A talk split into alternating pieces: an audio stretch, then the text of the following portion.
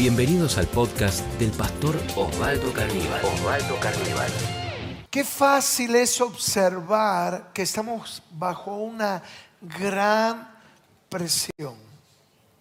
Una gran presión que tiene características, el confinamiento, angustias, situaciones económicas, apremios financieros, el temor al contagio, el distanciamiento social, no poder ver a gente que queremos y que queremos abrazar. La otra vez yo decía, y quizás esto te debe pasar también a vos, yo tengo en casa por lo menos así seis bolsas de abrazo y de besos. ¿Verdad o no? Que uno va juntando, juntando, juntando besos y abrazos, porque hace a la naturaleza humana la posibilidad de expresar lo que sentimos y nos hace tan bien. Pero este es un tiempo que nos restringe. La falta de certezas, el falto de contacto. ¿Cuánta gente dice, bueno, estoy esperando para hacer algo una vez que me vacune, que reciba la segunda dosis? ¿Cuántas personas están ahí midiéndose, restringiéndose, dominados muchas veces por el temor, porque debemos de tener prudencia, pero nunca ser dominados por el temor, nunca ser manipulados por el temor. Y creo que esto te debe de pasar a, vos también. Es como sentir que llevamos una mochila en la espalda, una carga, ¿no? Donde cuesta, cuesta, por ejemplo, desconectarnos de los problemas. Mucha gente que le cuesta dormir, gente que está irascible, con mal humor, con palpitaciones ni que hablar de las contracturas, jaquecas y otras situaciones más. La ansiedad es una reacción normal en situaciones de incertidumbre. Miren, ahí como lo tenemos, recordá que si vos te descargas en tu celular, en tu tableta, la aplicación YouVersion, tu versión, pero lo tenés que buscar así en inglés, You versión, la descargas, vas a tener la Biblia. Esta aplicación tiene más de 400 millones de descargas en el mundo, ¿no? Los chicos quizás nos pueden ayudar con la placa para que todos la puedan ver y también cuando participas de la reunión vas a poder encontrar todas las placas que compartimos en el mensaje y esto te va a ayudar para luego guardarlo, agregar tus notas y volver otra vez a compartir la palabra. Entonces, decíamos, vamos a volver a leerlo, la ansiedad es una reacción normal en situaciones de gran incertidumbre.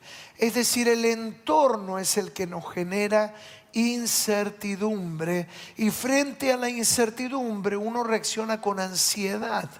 Es decir, porque quiere que las cosas se resuelvan, los momentos lleguen, pero no, no puedo acelerar los tiempos. Tengo que saber esperar. Y es por eso que el consumo de los ansiolíticos ha crecido en la pandemia. Es decir, el ansiolítico es un medicamento que lo que busca y persigue es apaciguar la ansiedad. ¿Y sabían ustedes que el medicamento que más se, vende, por ejemplo, nosotros que estamos aquí en la Argentina, justamente son los ansiolíticos? para bajarte, porque uno está acelerado y todo esto genera todo un trastorno psíquico, emocional, eh, físico e indudablemente espiritual. Ahora, la palabra de Dios siempre tiene una salida. ¿Cuántos dicen amén a esto? Por eso yo le puse por título a esta charla, basta ansiedad. hasta aquí. A ver cuántos le pueden decir basta ansiedad. Bueno, si se lo decís así, ¿sabés qué dice la ansiedad? Ay, mira cómo tiemblo. A ver cómo le decimos. Ansiedad, basta. Es decir, hasta acá llegas. No te voy a hacer el juego, no voy a dejar que me manipules. Y vamos a ir a Primera de Pedro 5, 7. Miren lo que nos dice Primera de Pedro 5, 7. Primera de Pedro 5, 7 dice, echando toda vuestra ansiedad sobre Él, porque Él tiene cuidado de vosotros. Miren ustedes, echando toda vuestra ansiedad. Hace dos mil años atrás, Pedro nos hablaba de la ansiedad. Tremendo, ¿no? Imagínense esta palabra, qué vigencia tiene para nosotros hoy en día. Y, esto es importante, la fe reconoce los problemas, no los tapa. Una cosa es el fanatismo y otra cosa es la fe verdadera. La fe que, ¿qué dice? El primer paso para resolver un problema es reconocerlo. Yo tengo un problema. Y en este caso, ¿cuál sería la mecánica? Tengo problemas con la ansiedad. A ver, ¿cuántos son ansiosos? A ver, ¿verdad? Sí, ya no puedo más. ¿Y cuando va a llegar? Señor, dame paciencia, pero dámela ya.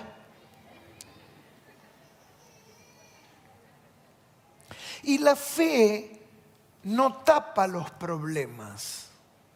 Esto es muy importante, no es decir no tengo problemas. La fe no lo tapa. ¿Cuál es la propuesta de la palabra de Dios? Miren ustedes, la propuesta es echad lo primero que nos dice ahí Pedro, echando toda vuestra ansiedad.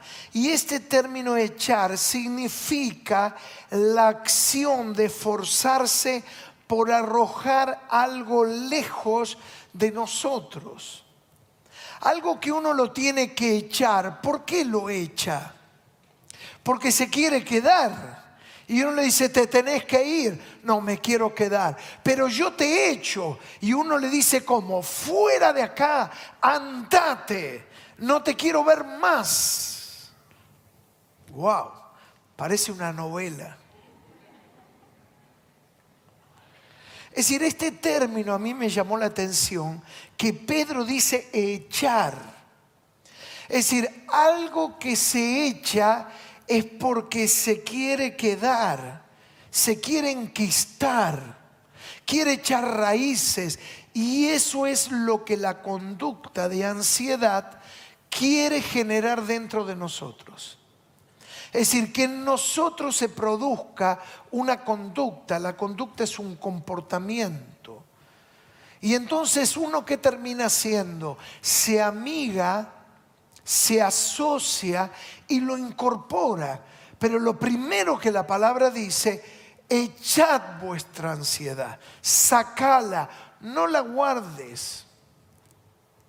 No te acostumbres a vivir con la ansiedad. No la asimiles. No digas, bueno, esta es mi personalidad. No porque te destruye. La ansiedad destruye a la persona psíquica, emocional, espiritual y también físicamente. Si se tiene que echar es literalmente porque se quiere quedar. Esto era lo que el Señor me mostraba. Entonces la ansiedad va a tratar de toda manera de quedarse, ¿no? La ansiedad quiere anidarse en mí, encontrar arraigo, echar raíces. Entonces, este echar es una acción intencional. Yo intencionalmente tengo que echar fuera de mí la ansiedad. En otras palabras, me lo voy a sacar de encima. Es como que uno tiene un peso, ¿Vieron cuando alguien es pesado y uno dice, no sé cómo sacármelo de encima este tipo? Bueno, así es la ansiedad. La ansiedad es pesada. La ansiedad insiste, la ansiedad quiere arraigarse, mas nosotros en el nombre de Jesús le decimos, basta ansiedad, fuera en el nombre de Jesucristo. Demos un fuerte aplauso al Señor. Gloria a Dios.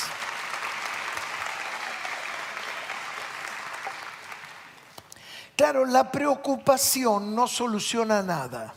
Y la preocupación, no te olvides que es una manifestación de la ansiedad. El ansioso vive preocupado. Pero si nosotros descomponemos la palabra preocupar, tiene un prefijo pre y luego ocupar. Lo que cambia las realidades es ocuparnos, no preocuparnos. Es como tener un motor encendido que no va a ningún lugar y no resuelve ningún problema y se recalienta hasta se funde. Por eso se habla hoy en día de profesiones donde hay personas que están quemadas. ¿Cuántos escucharon hablar de personas quemadas mentalmente, no? ¿Y qué es eso de quemarse? Es un motor, un motor que está funcionando, pero no va a ningún lado y en un momento se recalienta. Y así pasa con muchas profesiones. En esta etapa de pandemia, por ejemplo, todo el personal de salud. O habitualmente pasa con los maestros y con determinadas profesiones que por naturaleza viven bajo una fuerte presión y la preocupación no resuelve los problemas. Y miren esto, que es fuerte, pero el Señor me mostraba que la preocupación termina siendo una expresión de falta de fe. ¿Qué tal? ¿Qué te parece? La preocupación termina siendo una expresión de falta de fe. ¿Por qué? Porque de alguna manera, digo yo, me tengo que ocupar de esto porque Dios no se ocupa de mí. Este es un mecanismo inconsciente que la preocupación lo revela y la ansiedad lo expone. Y por eso en un punto termina siendo un rasgo de falta de fe. Esto no quiere decir que yo no sea diligente, responsable, aplicado al trabajo. Eso es ocuparme, es resolver los problemas, porque los problemas por sí solos no se van a resolver si no se enfrentan. Y miren esto que es para mí un axioma de vida, problema que no se enfrenta se transforma en una crisis. Es decir, el problema que no se enfrenta se transforma en una crisis. Hay personas que a veces, ¿qué es lo que hacen?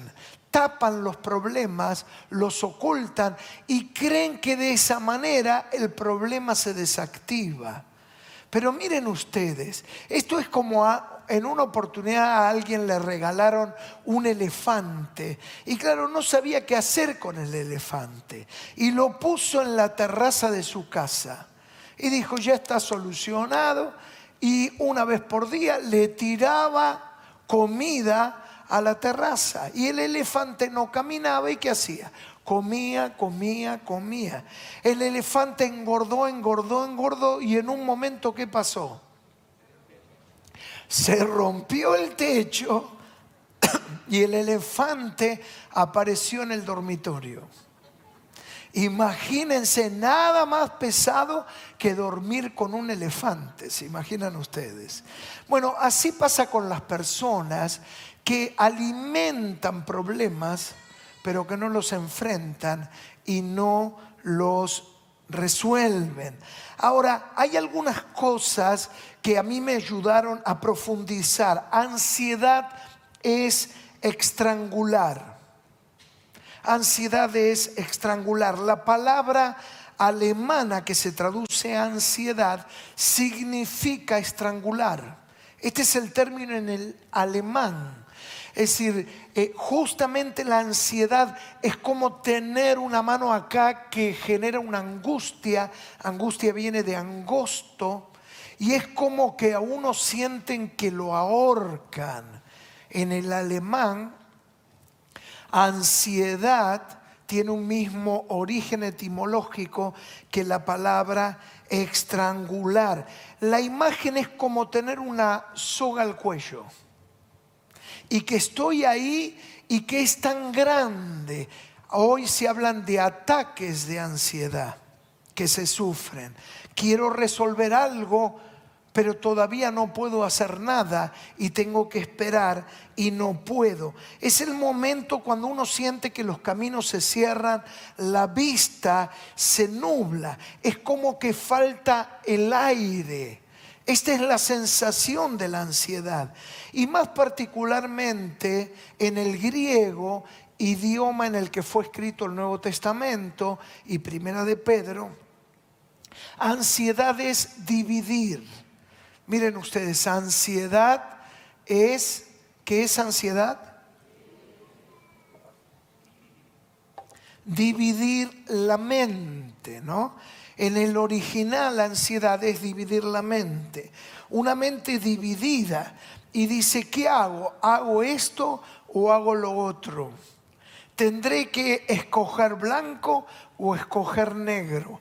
Y una mente dividida es una mente que no está enfocada y una mente dividida pierde fuerzas y no puede pensar bien y no va a ser efectivo. Y nosotros en todo lo que hacemos durante la semana tenemos que ser personas efectivas.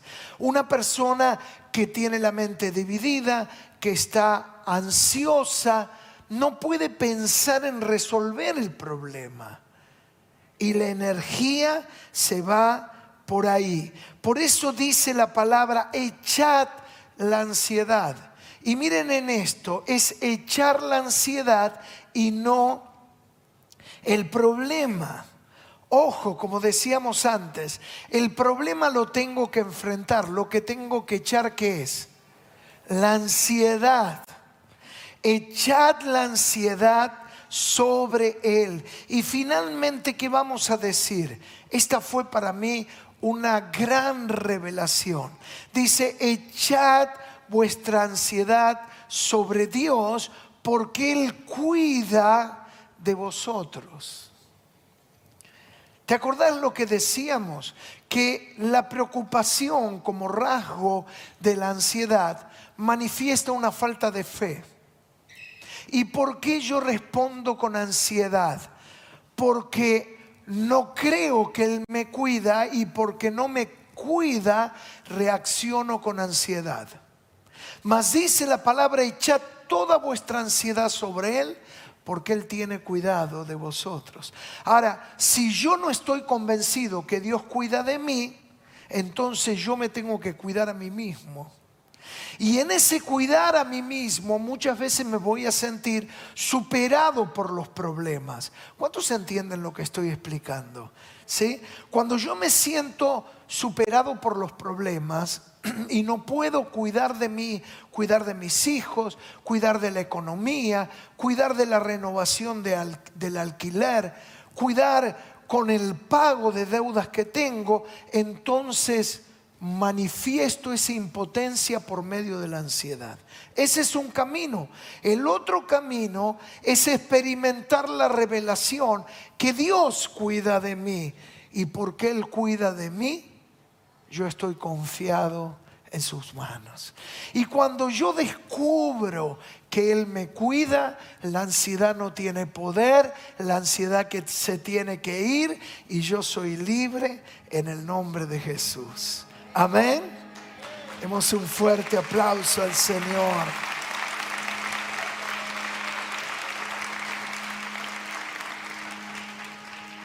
Aleluya. Entonces, esta es la mecánica. La ansiedad quiere que vos te cuides a vos mismo y manifiestes esa expresión de no confiar que Dios cuida de vos. Cuando descubrimos que Dios cuida de mí, la ansiedad se tiene que ir. Cuando yo descubro que Él me cuida, que Él me guarda, que Él me protege, desactivo la bomba de la ansiedad y mi corazón se llena de paz. La, ansiedad nos hace creer mentiras. Todo se va a hundir, esto no tiene solución, me voy a morir, no voy a poder pagar, no voy a tener dónde ir a vivir. Son mentiras. Busca que desesperemos y hagamos locuras. Porque una persona que no puede ponerle límite a la ansiedad va a terminar haciendo locuras. Y a veces se siente tan desesperado porque la ansiedad lo ha acorralado y le ha hecho creer que no hay solución.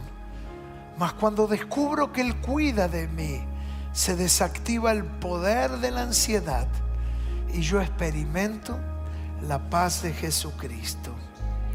Recordad lo que decía primera de Pedro 5, 7.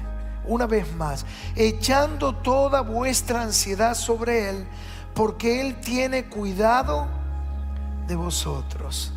El cuidado implica que la mirada de Dios está sobre mí. ¿Qué es que Dios me cuide? Implica que la mirada de Dios está sobre mí. Recuerdo cuando mis hijos eran chicos y muchas veces jugaban y hacían algo nuevo que me querían mostrar. Ellos me decían, pero mírame papá, pero mírame. Y en realidad buscaban dos cosas. Primero la aprobación, que uno diga, qué bien que lo hiciste. Capaz estaba aprendiendo a nadar, a andar en bicicleta. Y luego estaba esperando que me mirara lo cuidara en lo que iba a hacer. ¿Me vas a mirar? Y cuando uno estaba bajo la mirada del Padre, se sentía seguro. Estar bajo la mirada del Padre nos hace sentir confiados y la ansiedad se desactiva por completo.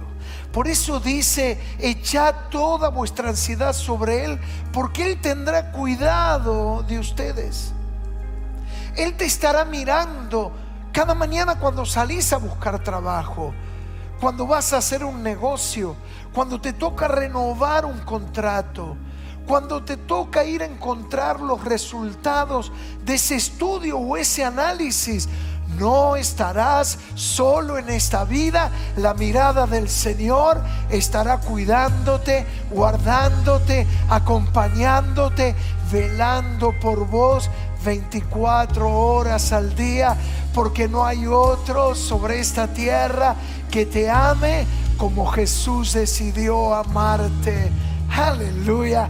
Demos un aplauso a Jesús.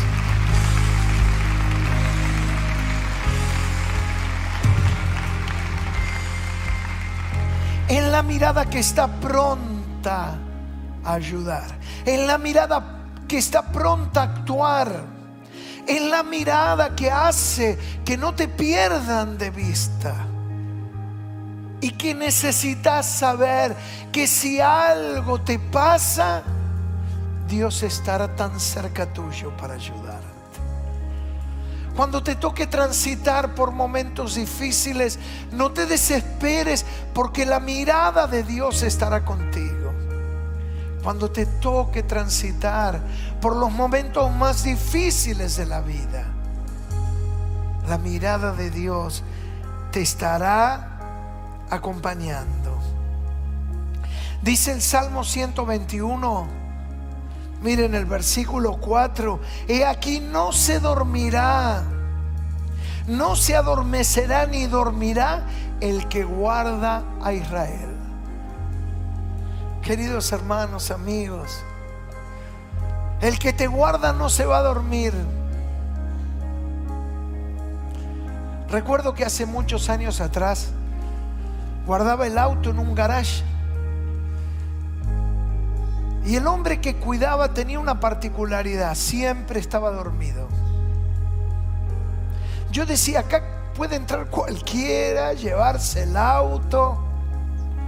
Porque el hombre siempre se dormía.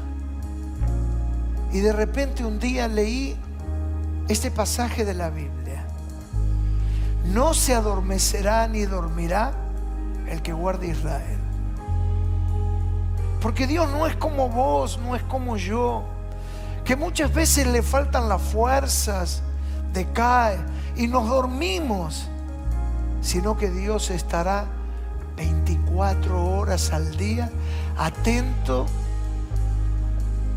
de todo lo que te pasa, de todo lo que te sucede. No se dormirá. Es por eso que a veces los, los pensamientos de la ansiedad vienen y nos abordan y nos dicen, ¿y ahora qué vas a hacer? ¿Y cómo te la vas a arreglar? Te echaron del trabajo y ahora, ¿cómo vas a enfrentarlo? ¿Qué vas a hacer cuando la desesperación quiera venir? Declara confiadamente, no se dormirá el que me guarda, Él estará conmigo, me acompañará, me dará fuerzas y yo saldré adelante. Él estará conmigo todos los días hasta el fin del mundo. Aleluya.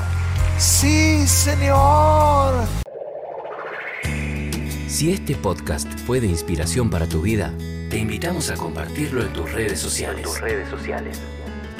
Recordá que podés seguir al pastor Osvaldo Carníbal en Instagram, Facebook y Twitter.